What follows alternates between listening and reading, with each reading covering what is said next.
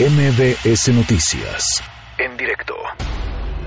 El informe relata 10 episodios que involucran al presidente y discute posibles teorías legales para relacionar esas acciones con elementos de un delito de obstrucción. El fiscal general adjunto y yo concluimos que la evidencia desarrollada por el asesor especial no es suficiente como para establecer que el presidente cometió un delito de obstrucción a la justicia. Se acabó el juego, no hay colusión, no hay obstrucción.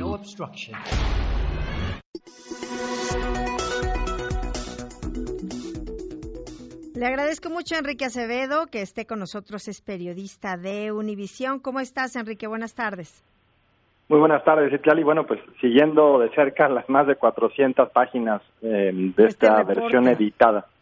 Sí, es la versión editada por el propio fiscal general William Barr, un hombre nombrado por el presidente Trump. Y lo que vimos hoy en Washington es una versión, para quienes siguen el tema desde México, de, pues, de aquel fiscal cómodo de Virgilio Andrade que fue asignado por el presidente Peña Nieto para investigarlo. Aquí en este caso había un fiscal especial encargado de hacer la investigación, pero es el, fiscal general, el procurador, el jefe de este, de este fiscal especial, el que da a conocer primero una síntesis de su resultado del reporte hace dos semanas y quien hoy, antes de dar a conocer esta versión editada del reporte al público y al Congreso, decide convocar una conferencia de prensa en la que había muy poco que preguntarle porque nadie conocíamos el contenido del reporte que hizo público dos horas después. Así que lo que parece no es tanto un ejercicio de transparencia y de rendición de cuentas, sino una especie de manejo de crisis eh, preventivo, sabiendo que el contenido de lo que eh, conocimos hoy más tarde era pues no tan positivo como lo había descrito en su síntesis y como el presidente dice en esta idea de, de estar completamente exonerado, que es completamente falso. de hecho, el reporte de Mueller claramente dice que no encontraron elementos para exonerar al presidente del delito de obstrucción de justicia. Claro, no, no lo dice, pero de alguna manera, eh, pues ellos ya, ahorita ya lo, lo considera como un triunfo Donald Trump, ¿no? Pues la administración está tratando de, de interpretar esto como un triunfo, pero lo que es, claramente se lee en el reporte es que el presidente Trump, al menos en 10 instancias, como escuchábamos al inicio del segmento, instruyó a su equipo para que pues terminaran con esta investigación especial sobre la injerencia rusa en la elección de 2016 para que mm, corrieran al fiscal especial Robert Mueller.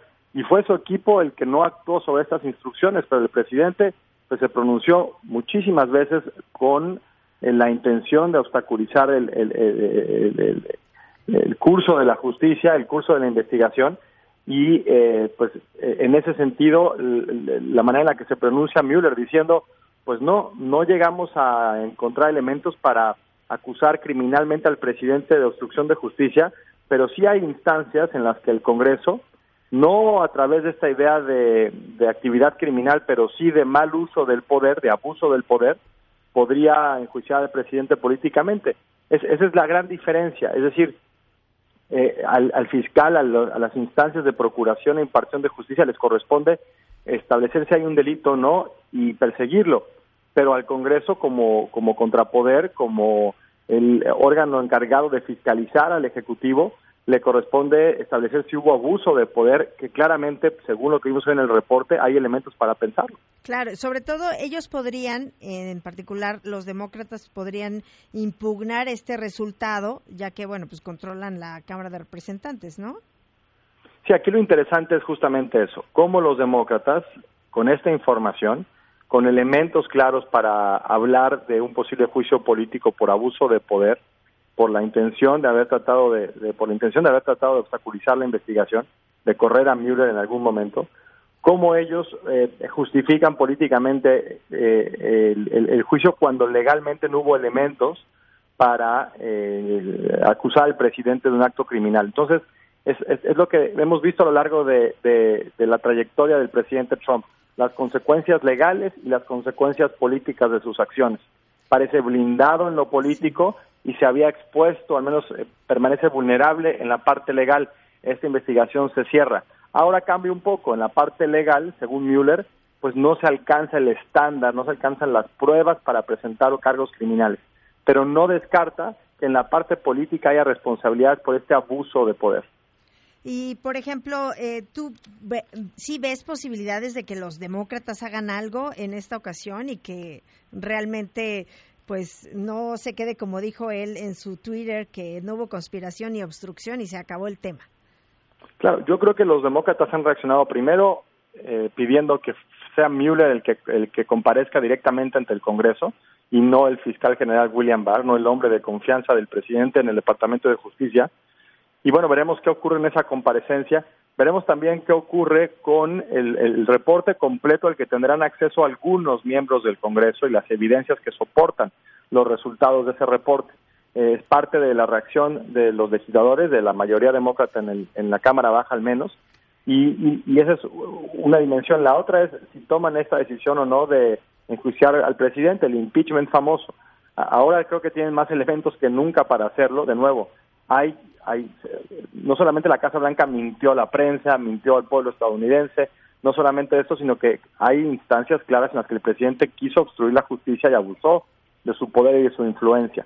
Eh, en ese sentido, eh, pues tendrán que tomar una decisión ya política y electoral en este contexto de la reelección del presidente que puede acercarse en el 2020 para ver si lo llevan a un juicio político. No, lo dudo, Citlali, para contestar en, una, en un par de palabras tu pregunta, lo dudo.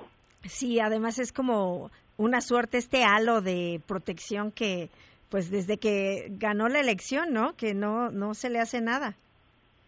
Yo creo que los demócratas creen que pueden ganarle a Trump en las urnas y esa va a ser eh, ese va a ser el criterio que se va a imponer sobre si lo llevan o no a un juicio político. Está tan cerca la elección de 2020 y ven ellos la posibilidad con un buen candidato de ganarle al presidente. No, no, yo no lo veo para nada seguro, pero creo que los demócratas y el número de aspirantes, al menos así lo sugiere, ven que es posible un triunfo y ese va a ser el criterio que se impone a la hora de tomar el cálculo político de si llevan o no a juicio político al presidente. Pues sí, ojalá que no pequen de optimistas. ya lo hicieron hace cuatro años, bueno, hace dos años, y veremos si repiten ese pecado en 2020. Bueno, pues estamos pendientes. Por lo pronto te aprecio muchísimo tu colaboración. Un gusto siempre. Hasta luego. Hasta luego. Es Enrique Acevedo, periodista de Univisión. MBS Noticias. En directo.